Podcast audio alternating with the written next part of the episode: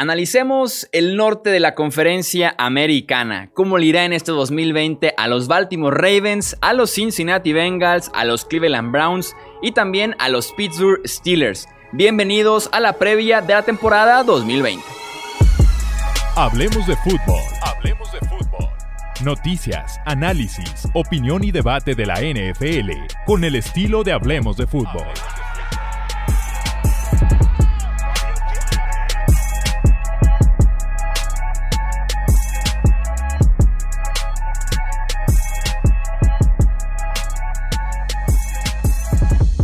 ¿Qué tal amigos? ¿Cómo están? Bienvenidos a un episodio más del podcast Hablemos de Fútbol. Yo soy Jesús Sánchez y es un placer que me acompañen para hablar de NFL. Seguimos con las previas de cara a la próxima temporada, en esta ocasión enfocándonos en una división que por lo menos a mí me atrae bastante en esta campaña 2020 Creo que se puede poner interesante, sobre todo el cierre de la temporada, para pelear por ahí por el segundo puesto, por los puestos de postemporada. Entonces va a ser muy interesante hablar del norte de la conferencia americana. Me acompaña para hacer justamente este análisis mi amigo y compañero Alejandro Romo. Romo, bienvenido nuevamente al podcast Hablemos de Fútbol. ¿Qué tal, Chuy? Muchas gracias. Es un placer acompañarte como cada semana. Y bueno, hay que ponernos a chambear ya. Sí, así es, se ponen buenas las previas y también me acompaña el buen Tony Álvarez, que es corresponsal de ESPN en Tijuana y también parte de la cadena Deportes, que es una estación de radio local de allá por tus rumbos. Tony, ¿cómo estás? Bienvenido al podcast Hablemos de Fútbol. ¿Qué tal, Chuy? ¿Qué tal, Alex? Un placer estar con ustedes ya emocionados porque cada vez se acerca más la fecha del arranque de la temporada 2020 de la NFL. Paso a pasito, pero por lo menos pasos seguros, o sea, como está ahorita los protocolos, los contagios y demás, pasos seguros, pero sí, poco a poco vamos acercándonos a este eh, kickoff de la temporada 2020 y tenemos mucho de qué hablar en el episodio del día de hoy, así que de una vez arrancamos a platicar de los Baltimore Ravens, considerado por muchos uno de los mejores equipos en la próxima campaña de NFL, por lo que nos mostraron justamente la temporada pasada. ¿Qué pasó en el off-season de los Baltimore Ravens? Tenemos entre sus llegadas a los linieros defensivos Calais Campbell y Derek Wolf, así como al guardia ofensivo DJ Fluker. Tenemos como las salidas principales al ala cerrada Hayden Hurst, al guardia Marshall Yanda, a los tackles defensivos Chris Wormley y Michael Pierce, así como el linebacker Patrick Onwazor. En el draft, su primer pick, su primera selección en la primera ronda, justamente ya casi el final de la ronda, se hicieron de linebacker de LSU, Patrick Quinn. Obviamente, el costado ofensivo es el que se lleva los reflectores en este equipo de Baltimore porque tenemos ahí al flamante MVP de la NFL, Lamar Jackson, viniendo de una temporada realmente histórica, principalmente corriendo el ovoide, pero también sumó por ahí 36 pases de touchdown que lo convirtieron en líder en esa categoría justamente de la NFL la campaña pasada. ¿Qué espero yo de esta ofensiva de los Ravens? Después de ser la mejor ofensiva terrestre en la historia de la NFL, la campaña pasada con 3.296 eh, yardas, más de 20 anotaciones también corriendo entre Mark Ingram, Lamar Jackson y compañía, yo esperaría que venga la regresión natural. No siempre puedes estar estableciendo el récord en yardas terrestres un año tras otro. Además de que tengo ciertas dudas con el interior de esa línea ofensiva de Baltimore que fue una fortaleza la temporada anterior. Y en este caso ya mencionaba el retiro de Marshall Yanda, Matt que viene de un desgarre del ligamento anterior cruzado de la rodilla, entonces por lo menos en la parte terrestre los sigo viendo productivos, sigue siendo la parte importante de ese ataque, pero al nivel que estaban corriendo la campaña pasada no lo creo. Y sí un poco más de pases, un poco más del brazo de Lamar Jackson porque ha trabajado de más en este off-season justamente enfocado en el juego aéreo. ¿Tú cómo ves a los Ravens, Tony? Es un equipo que, que honestamente se ve como eso, como un equipo, la defensa es muy buena, una secundaria muy ágil, muy fuerte, unos siete frontales también muy, muy poderosos, sanos, por ahora sanos, Y la pregunta siempre va a ser, ¿no? Si Lamar Jackson va a poder dar el do de pecho. Seguramente tendremos la oportunidad de platicar ya en unos meses sobre las proyecciones de playoff como tales, pero este equipo eh, creo que va a volver a arrasar con el norte y la pregunta es si Lamar Jackson va, uno, ojalá que sí, y lo menciono por el simple hecho de arriesgar su físico tanto, mantenerse sano, que esperemos que sí. Su línea ofensiva es de lo mejor que hay en, la NFL, tanto bloqueándole como corriendo la pelota, ya nos comentaba sobre las estadísticas. Pero aquí eh, aviento una situación que pudiera ser factor para tratar de ayudar en el juego eh, por aire a Lamar Jackson, no, no tener que siempre dejarle mucha responsabilidad cuando se rompa la bolsa o cuando tenga que improvisar. Eh, hay informes que dan a conocer que Des Bryant va a entrenar para los Ravens en los próximos días, así que más allá de, su edad y que estuvo fuera prácticamente todo el año anterior, es un jugador que al estar sano y de alguna manera por su edad, pues también vamos a decir que no ha tenido que ver su cuerpo golpeado en los últimos años, eh, tal vez pudiera ayudarle, ¿no? Por esa presencia física tan alta e imponente, porque tiene receptores muy ágiles, muy rápidos, de muy buenas manos, pero un hombre así no lo tiene, entonces creo que esto le podría ayudar todavía más a la explosividad de la ofensiva de los Ravens de Baltimore. Y creo que te llama un poco la atención el hecho de que estén buscando a Des Bryant ya con el training camp empezado. Significa que no dieron tan el ancho los wide receivers que ya tienes en el roster. Y como dices tú, Tienes el perfil del wide receiver muy rápido, muy ágil, eso sí, bajito de estatura. Y alguien como Des, pues te puede brindar justamente un poco de zona roja, un poco de terceras oportunidades y además experiencia, porque son muy jóvenes, son o novatos o de segundo año, la gran mayoría, incluyendo por ahí a Marquise Brown, que pudiera ser la revelación del ataque aéreo de los Baltimore Ravens. ¿Tú cómo ves la ofensiva, eh, Romo? Me parece una de las más sólidas de la NFL. Eh, y me pareció bastante acertado el análisis que hiciste de que eh, deben de tener una regresión natural, al menos en cuanto al ataque terrestre, viniendo de la mejor temporada en la historia, hablando de, yardas por tierra. Sin embargo, la única baja considerable en cuanto al juego terrestre es la de Marshall Yanda. Pero de, de ahí en fuera, si, si te pones a pensar, o sea, se trajeron a J.K. Dobbins, que para mí este este corredor eh, proveniente de Ohio State puede ser una, uno de los mejores picks de acuerdo a, de acuerdo a, costo-beneficio, hablándolo en el aspecto de en el lugar que lo, agarraron. Y realmente, o sea, pienso yo que J.K. Dobbins le puede dar otra dimensión a su ofensiva porque es un corredor que cacha muy bien el balón. Realmente perdieron a Hayden Hurst, pero no era un factor en la, ofensiva, no era algo muy relevante en su ofensiva y a cambio pueden, puede que firmen a Des Bryant, puede que firmen a Antonio Brown, es, nada más una eh, posibilidad porque se ha visto entrenando a, Hollywood Brown, que por cierto es primo de Antonio Brown, y, y, bueno, también con, con Lamar Jackson. Entonces, en cuanto a la ofensiva, yo sí creo que vaya a bajar un poco, porque es natural, porque las, porque las defensivas de los otros equipos van a tener muchísimo más tape que ver, van a, van a estudiarlos mucho más que la temporada pasada. Pero en cuanto al talento de hombre por hombre, creo yo que la ofensiva de Ravens está casi igual, si no es, si no es que hasta un poco mejor hablando de la ofensiva. Y si nos vamos a la defensiva, bueno, lo único que hicieron fueron cosas positivas. Se trajeron a Calais Campbell, que es como el vino, entre más viejo, mejor. O sea, cada año Calais Campbell se ve más dominante. Y bueno, lo hacía en un equipo de Jaguars que en su momento tenían una línea defensiva bastante plagada.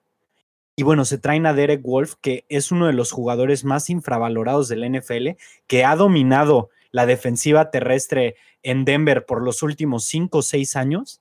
Y además de esto, agarran al linebacker Patrick Quinn, que hay un término en inglés que se le dice matches made in heaven, es así como parejas hechas en el cielo. Y creo yo que Patrick Quinn y los Ravens era algo que tenía que pasar y que pasó. Sí, sobre todo porque se dan cuenta que la secundaria de Baltimore así como estaba con los nombres y con la producción, era de las mejores ya en la NFL y es por eso que se enfocan más bien en el front seven, en los siete frontales para poder reforzar ese aspecto y ser una mejor defensiva terrestre, que ya vimos lo que pasó en ese partido en contra de Tennessee en la postemporada en la que Derrick Henry se dio a gusto con todo con esa defensiva de Baltimore. Me encanta Calais Campbell porque es tal vez el mejor pass rusher que tienen los Ravens automáticamente en cuanto llegó en un cambio con Jacksonville. Y lo de Patrick Quinn es de otro mundo. Está perfecto Patrick Quinn para ponerlo en el centro de esa defensiva y esperar que sea un linebacker completo porque sus herramientas y potencial así eh, lo demuestran, así lo confirman. Y también me, me gustaría destacar al linebacker de tercera ronda Malik Harrison este linebacker que llegó de la Universidad de Ohio State, es perfecto en el sistema de Baltimore porque Baltimore fue una defensiva que mandó blitz en más del 50% de sus jugadas la campaña pasada y Malik Harrison junto a Matt Judon pueden ser una muy buena dupla de linebackers que vienen por el quarterback prácticamente en cada jugada y como decía su secundaria, así como está, me parece lo mejor en la NFL porque también Chuck Clark y Earl Thomas te ofrecen muchísimo blitz mientras que hay mucha confianza en los esquineros Marlon Humphrey, Marcus Peters que llegó gratis prácticamente a Baltimore y también Tavon Young como ese tercer esquinero. Es un roster completo sin duda alguna, con experiencia y además un muy buen staff de cocheo. Aquí la pregunta que te hago Tony es si Baltimore es el claro favorito para todos en esta división, ¿Qué podemos esperar de ellos en postemporada? O sea, finalmente se le, se le va a hacer este equipo el volver a avanzar de ronda en playoffs. Sirve la experiencia en, en estos casos de dos veces ya, primera ronda y vámonos.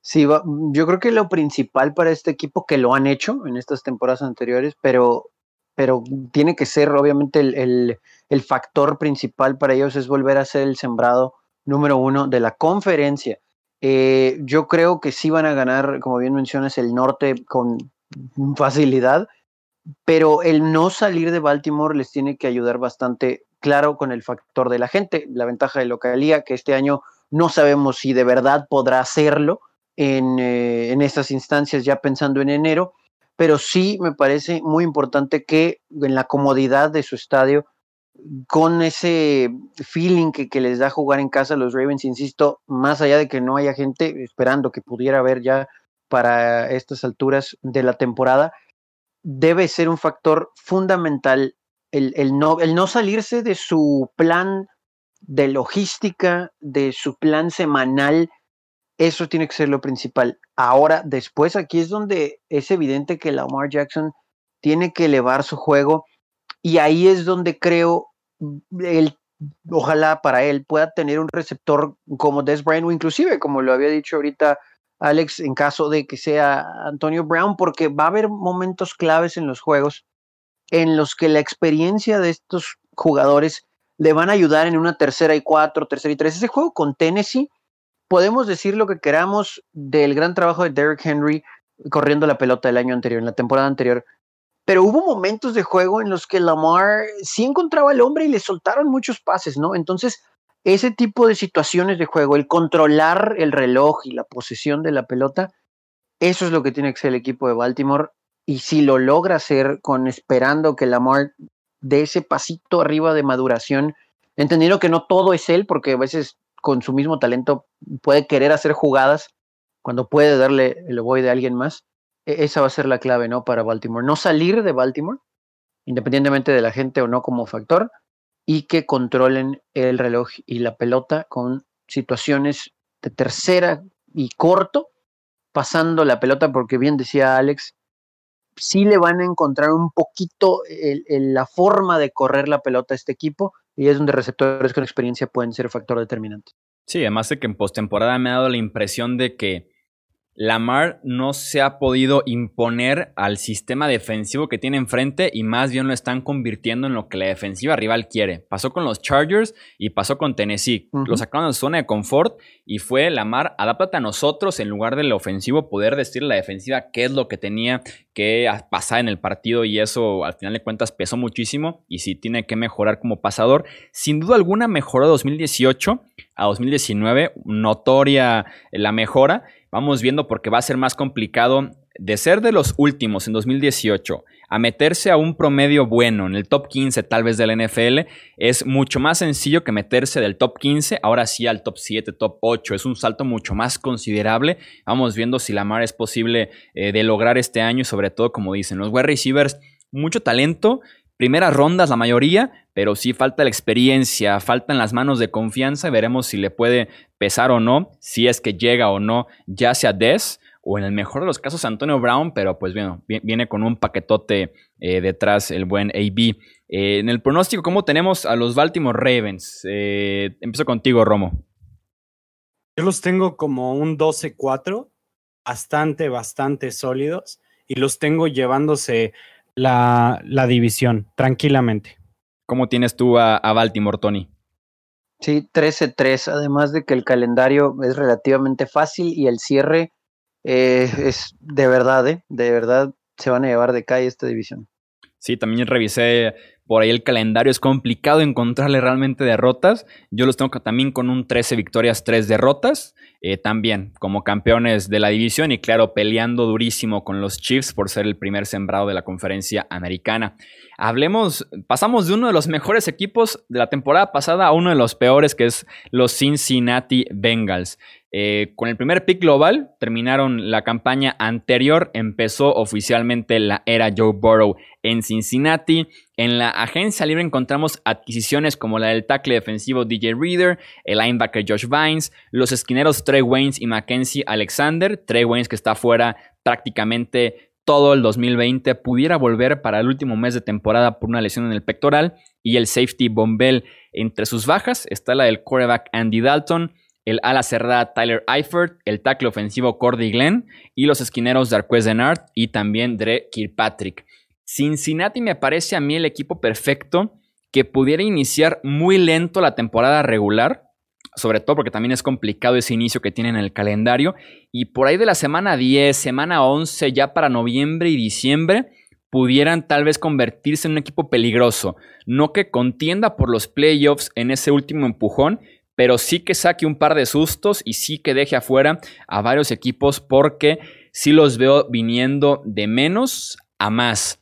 Me encanta Joe Burrow, me parece de los mejores prospectos que he escauteado en mi vida. Un coreback muy completo, un coreback muy maduro, adelantado totalmente a su edad, al tiempo en el que debería encontrarse actualmente. Me fascina Joe Burrow, pero va a afectar sí o sí el hecho de que Tuvimos un off-season sin OTAs, sin minicamp, con un training camp que realmente empezó hasta la segunda semana eh, de agosto. Entonces, la transición, por más que Joe Burrow esté listo para el siguiente nivel, puede ser complicada. La línea ofensiva de Cincinnati es muy mala por más que han invertido por ahí un par de selecciones, un par de agentes libres, sigue siendo muy mala esa línea ofensiva. Y pedirle a Burrow que cargue con el peso de esa mala línea ofensiva, a pesar de que tiene buenos wide receivers, un buen juego terrestre, creo que puede pesar al principio, pero poco a poco irse recuperando eh, conforme avance el año. Romo, ¿cómo ves tú a Joe Burrow, que también me consta que eras muy fan del ex quarterback de LSU? Y así como tú lo dijiste, eh, es uno de los mejores prospectos que yo he visto y probablemente en la historia de la NFL. En su juego no se veían debilidades, eh, nomás como un dato estadística, eh, la defensiva de Clemson, que promediaba menos de 250 yardas totales permitidas. bueno, Joe Burrow les hizo más de 400 pasando.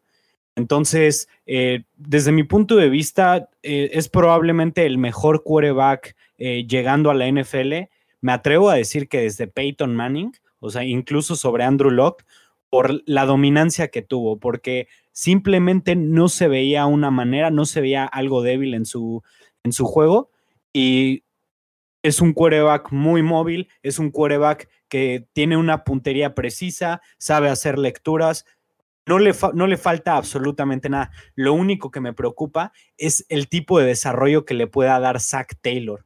Porque a pesar de que es un, un quarterback, eh, bueno, es, era un, coach de quarterbacks, a mí en lo particular no me gusta en lo absoluto como head coach.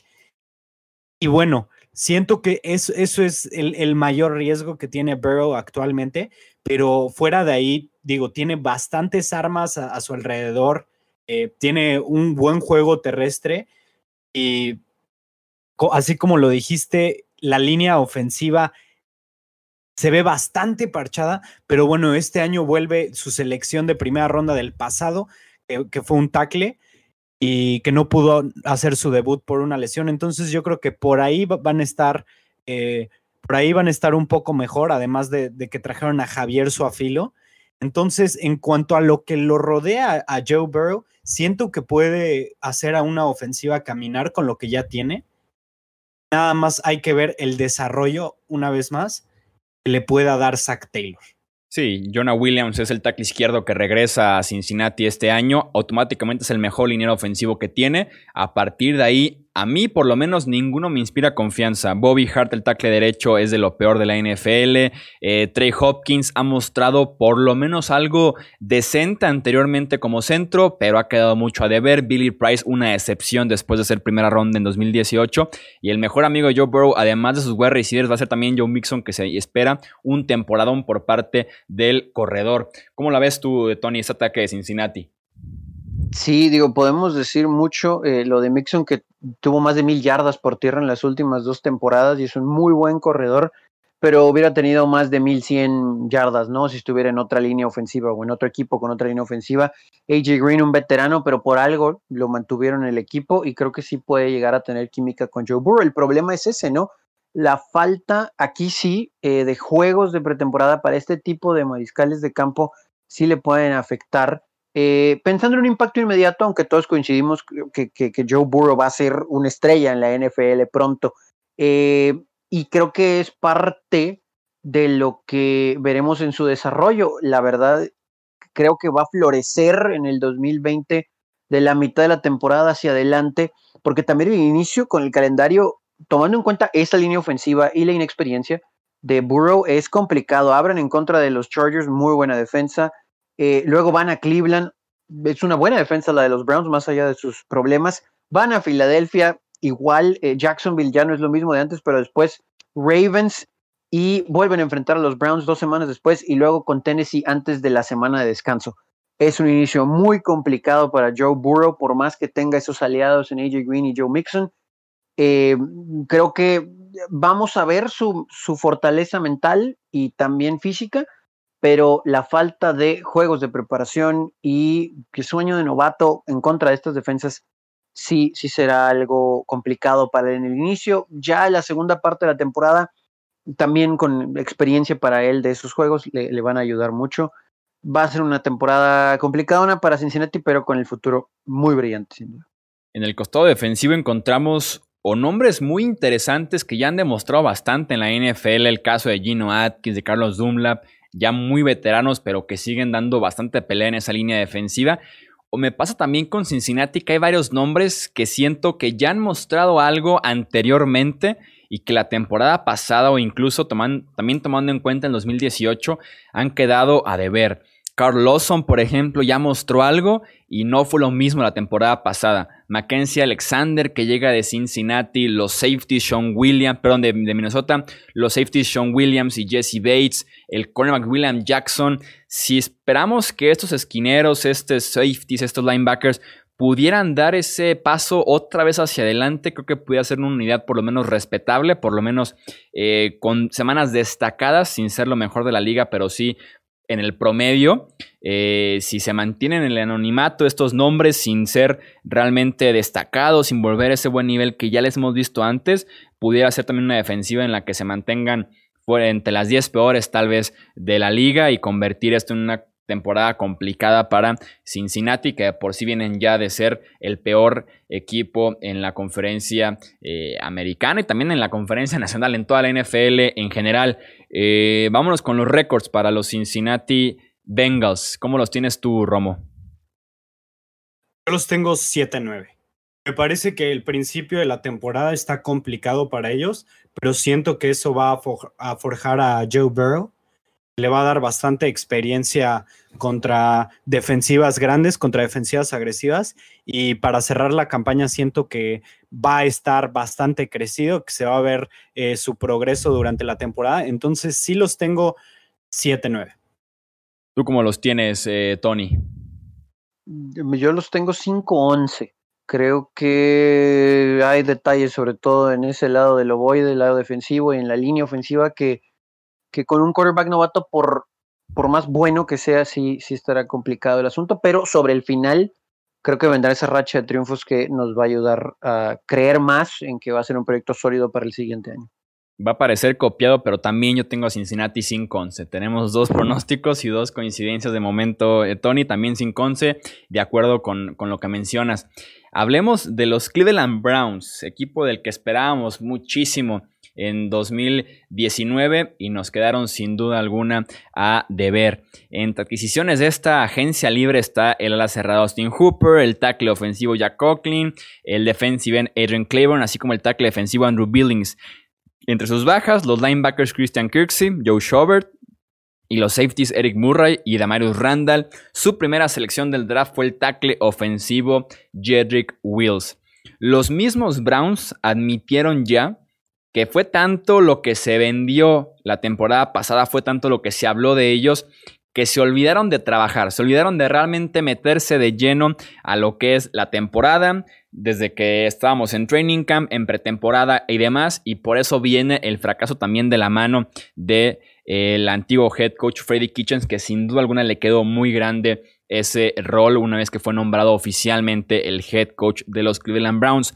Llega Kevin Stefanski para ser el nuevo head coach y en la ofensiva sobre todo tienen una nueva flamante pareja de tackles. Jedrick Wills, el novato como tackle izquierdo, primera ronda, y Jack Conklin en la agencia libre eh, de parte de Tennessee es el nuevo tackle derecho. Con eso la vida de Baker Mayfield puede estirarse un poco más, puede tener eh, más seguridad de que va a tener tiempo para lanzar el ovoide porque sin duda alguna tanto la presión como los fantasmas que vio la campaña pasada fueron un problema en este ataque aéreo y también muy beneficiados el excelente juego por tierra que tienen los Browns con Nick Chubb y Karim Hunt. Ayudan mucho los tackles, ayuda mucho la llegada de Kevin Stefanski para que los Browns a la ofensiva ahora sí se sientan como un equipo que tiene mucho talento, que tiene realmente ya todas las piezas ahí disponibles para que ahora sí sean una ofensiva por lo menos respetable en la NFL. ¿Cómo ves el caso de los Browns, Tony? Yo espero de verdad que sí le den la vuelta, ¿no? A estos problemas que han tenido, porque talento es indudable el talento que tienen, pero no lo han podido demostrar en el terreno de juego. Sí creo que la línea ofensiva le dará el tiempo suficiente a Baker Mayfield, porque sí fue un problema empezando la temporada anterior, que luego ya sabemos, ¿no? Lo, que sucedió, lesiones, etcétera.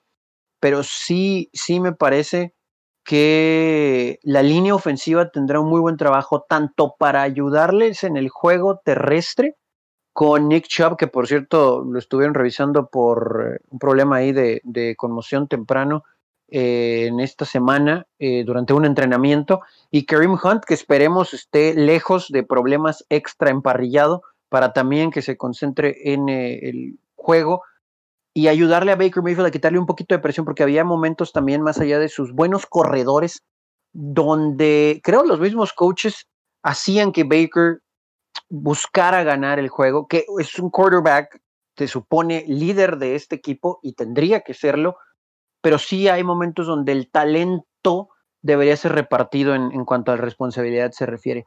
Y del lado defensivo, yo creo que los Browns tienen una muy buena defensa, de lo mejor que hay en el norte, eh, después de, de, los Ravens, tal vez, mejor que la de los Steelers. Y al final, sí me parece que le va a alcanzar a este equipo de Browns sin dar el, récord todavía, como para tener una temporada ganadora y pelear un puesto de playoff, recordando que hay un lugar más para postemporada en este 2020. Sí, va a estar muy buena esa pelea por ese comodín extra. ¿Tú cómo ves a, los Browns este año, Romo? ¿Los ves también peleando? ¿Cómo, cómo ves el caso con la ofensiva? Fíjate que me gustó mucho lo que hicieron en agencia libre y en cuanto al draft diagnosticaron inmediatamente que su problema era la línea ofensiva y bueno, ¿qué hicieron? Nos traemos a dos tackles de, gran nombre. Nos llevamos a un tackle en el top 10 y además de eso nos llevamos a probablemente el mejor tackle que había disponible en agencia libre.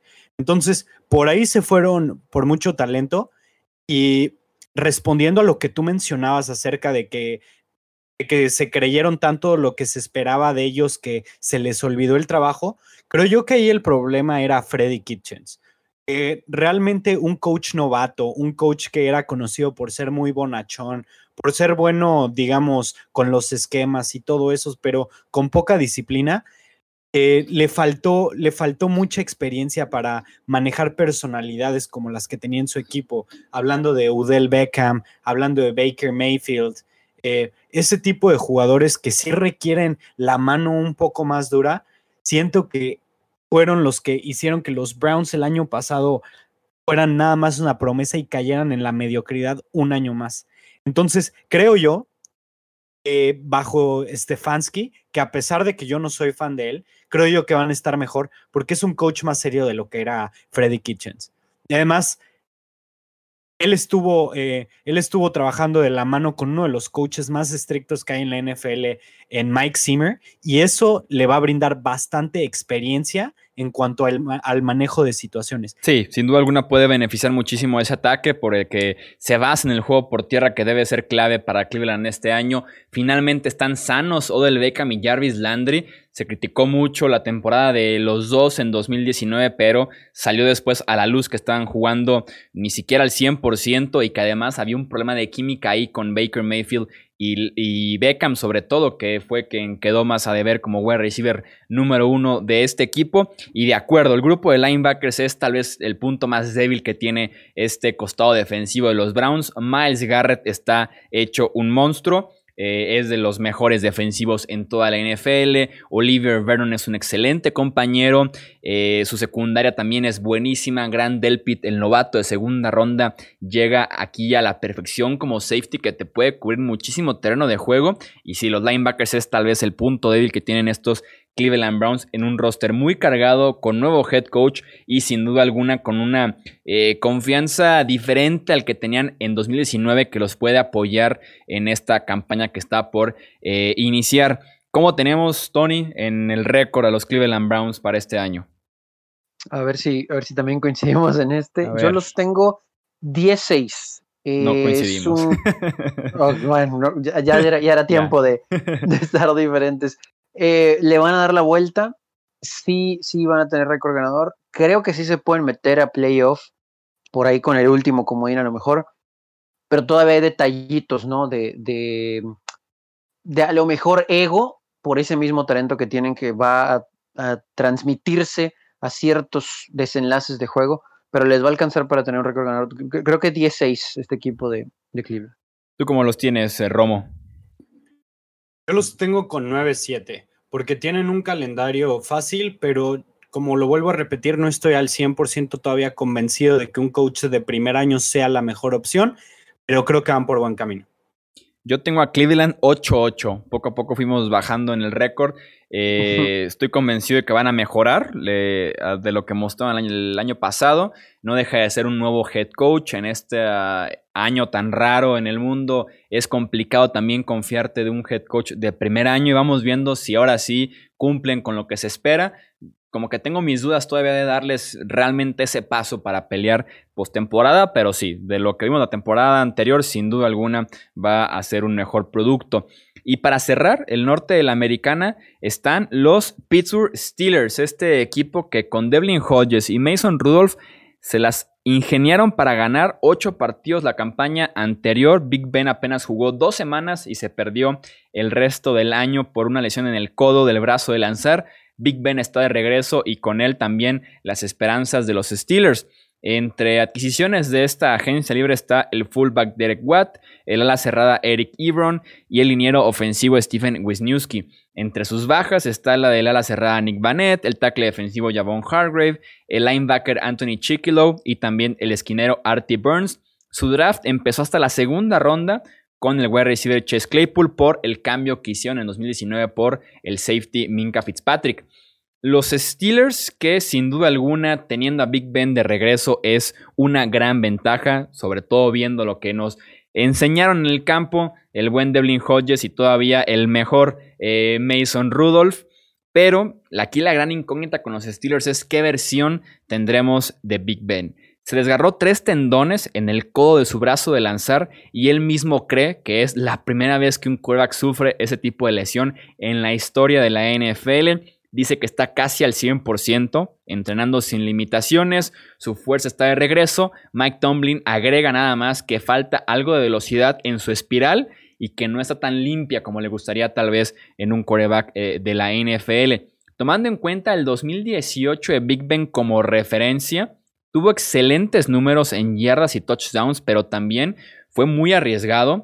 No fue tan limpio como otras temporadas. Fue también su temporada con más intercepciones en su carrera. Entonces, tenemos por ahí eh, el hecho de que en 2018 tuvo muy buenos números con mucho riesgo. Y 2019 viniendo una lesión bastante grave, sobre todo si eres un coreback y además porque es en el brazo de lanzar. ¿Qué podemos esperar de Big Ben en 2020? ¿Qué Big Ben veremos con Pittsburgh este año, Romo? Yo siento que a pesar de que sí es un, o sea, un upgrade en, cuanto a la posición de quarterback, al mismo tiempo siento que Rotlisberger ha sido quien los ha detenido en los años pasados. Como líder ha dejado mucho que desear, hace muchos comentarios en la media que no debería de hacer, pero su juego es bastante bueno. Entonces, creo yo que no vamos a ver al Big Ben que, había antes. Digo, viene de una lesión bastante, bastante importante, que es, la de, eh, que es esta lesión en el codo que él tuvo. Y creo que sí va a ser bueno. Obviamente se va a ver mucho mejor que los quarterbacks sustitutos lo, lo hicieron el año pasado. Sin embargo, ya no creo que a sus 38 años de edad vaya a ser la diferencia que, que se espera que se hagan eh, ya contando con esa defensiva. Esa es una manera, digamos, muy fría de verlo, pero yo no siento que, que Rotlisberger ya pueda ser un factor muy grande para los Steelers. ¿Confías o no tú en él, Tony?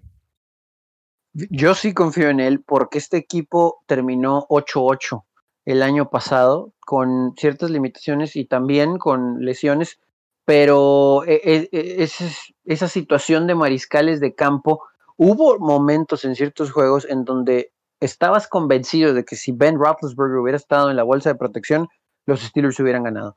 Entonces, a pesar de la edad, eh, yo creo que sí, coincido con lo que dice Alex, pero creo que eso mismo le ayuda a Ben, a Roethlisberger para darse cuenta que su ventana, híjole, pues a lo mejor ya ni es ventana, ¿no? A lo mejor es nomás donde entra la llave de oportunidad para poder trascender, no estoy diciendo que van a ganar un Super Bowl, pero para tener una sólida temporada con esa edad y creo que a pesar de eso, de, su edad y de su físico que entendemos no es el mismo de hace 10 años, que inclusive se ve un poquito más delgado de lo que normalmente hemos estado acostumbrados a verlo, todavía tiene la movilidad suficiente para crear jugadas, para extender las mismas. Si la bolsa se llega a romper, puede moverse todavía y, y en movimiento crear jugadas y pases largos.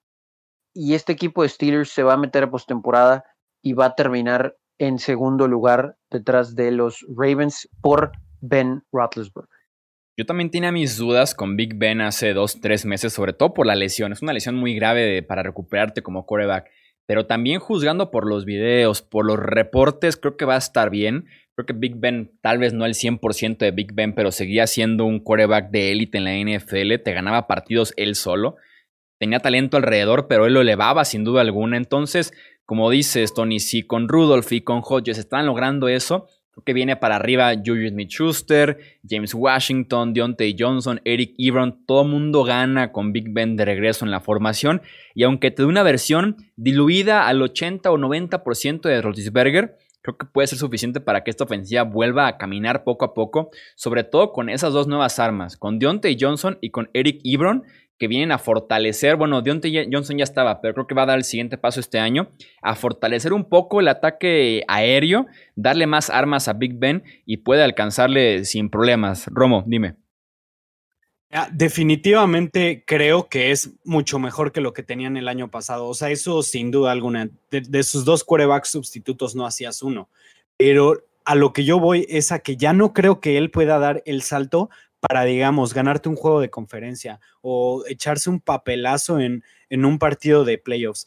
Eh, siento yo que le ha faltado liderazgo y ahorita regresando de una lesión, a pesar de que tenga talento y a pesar de que hemos visto muchísimo de él, o sea, va a elevar el equipo, pero va a tener, digamos, va a tener su techo no tan alto. O sea, lo, digamos, sí pueden llegar a playoffs sin, sin ningún problema con Ben Roethlisberger y un equipo que quedó 8-8 atrás de la sexta mejor defensiva. Sin duda alguna pueden llegar a playoffs, pero no los veo pasando al juego de conferencia. No, pero por lo menos ya playoffs sería una gran ventaja. Y sí, sí, con eso, y si un 8-8 fue suficiente para meterse ahí en la pelea la última semana, con Big Ben les debe de alcanzar, creo yo. Sobre todo porque la defensiva se mantiene intacta. El único cambio que tenemos en el costado defensivo es que salió eh, Javon Hargrave y llegó Chris Wormley en el centro de la línea defensiva. Fuera de eso, está intacta la defensiva que fue top 3 de la NFL la temporada pasada. Espero que TJ Watt siga siendo de los mejores defensivos de la NFL, que se consolide en ese rol después de un excelente 2019. Devin Bush que de ese siguiente paso en su segundo año ya en la liga después de una temporada de novato inconsistente en Pittsburgh, mientras que la secundaria también se mantiene intacta. Entonces, si esa defensiva sigue siendo dominante, por lo menos top 5 en la liga, con Big Ben te debe de alcanzar para meterse a postemporada. Y yo no descartaría que con un Big Ben sano, al 90-95% de lo que era en 2018, no descarto a los Steelers como el tercer mejor equipo de la conferencia americana. Sobre todo por la experiencia. Mike Tomlin, este roster está muy cargado en el costado defensivo. Yo tengo a Pittsburgh, eso sí, depende 100% de Big Ben, pero no lo descartaría como el tercer mejor equipo de la conferencia americana si tenemos un 90-95% de Roethlisberger. Sí puede ser, ¿eh? Digo, analizando alrededor, eh, con la experiencia que hay en el este, que ya platicamos de eso, que en el oeste son los Chiefs, que el sur sí hay, hay cosas interesantes, pero todos, sí. sí, pero no nos atrevemos todavía, ¿no? Con, todo y lo que demostró Tennessee, creo que nadie nos atrevemos a ponerlos en ese siguiente nivel. Eh, yo también creo que es Ben Roethlisberger el factor como para pensar en que este equipo pueda meterse a playoff y con la experiencia de Ben hacer ruido. No los tengo tampoco en el juego de campeonato de la AFC, pero, pero sí, sí va a ser un factor determinante que Ben esté sano y que esté ahí. Sí, eso es. O sea, ya en enero, con ese roster eh, talentoso y experimentado, mucho puede pasar. Mucho puede pasar. Es otro mundo la, la postemporada. De una vez vamos con los, con los pronósticos. ¿Cómo los tienes tú, Romo? Yo tengo a los Steelers 10-6. 10-6, 11-5 probablemente. Muy, muy cerrado entre entre esos dos, como te lo repito, eh, se va a ver una mejoría definitivamente con Ben Roethlisberger. Simplemente no siento que ya él los vaya a llevar a ser un equipo dominante. ¿Tú cómo los tienes, Tony? Yo sí los tengo 11-5 y segundo lugar de, esta división. Eh, segundo, tercer wild card. Eh, solamente porque tienen a los Ravens en, su división, ¿no? Pero sí los tengo, los tengo 11-5. Yo los tengo 16. insisto, me parece eh, un equipo peligroso y que por lo menos entre los segundos lugares en mis pronósticos sí es el mejor segundo lugar de la conferencia americana, sobre todo porque ahí está, como dices, los Baltimore Ravens. Ahí está entonces análisis y pronósticos de esta división norte de la conferencia americana. Tony, nuevamente, muchas gracias por acompañarnos en este episodio del podcast de Hablemos de Fútbol. Un placer estar con ustedes hablando de lo que nos gusta, el fútbol. Romo, un fuerte abrazo, también muchas gracias para ti. Chuy, ya sabes que como siempre un placer y Tony, bienvenido y muchas gracias también. No olviden suscribirse aquí al podcast de Hablemos de Fútbol. También tenemos el podcast de Hablemos de Fantasy Fútbol dedicado al 100% para apoyarlos en sus ligas de Fantasy Fútbol en este año. Yo soy Jesús Sánchez y eso es todo por este episodio. Gracias por escuchar el podcast de Hablemos de Fútbol. Para más, no olvides seguirnos en redes sociales y visitar hablemosdefutbol.com.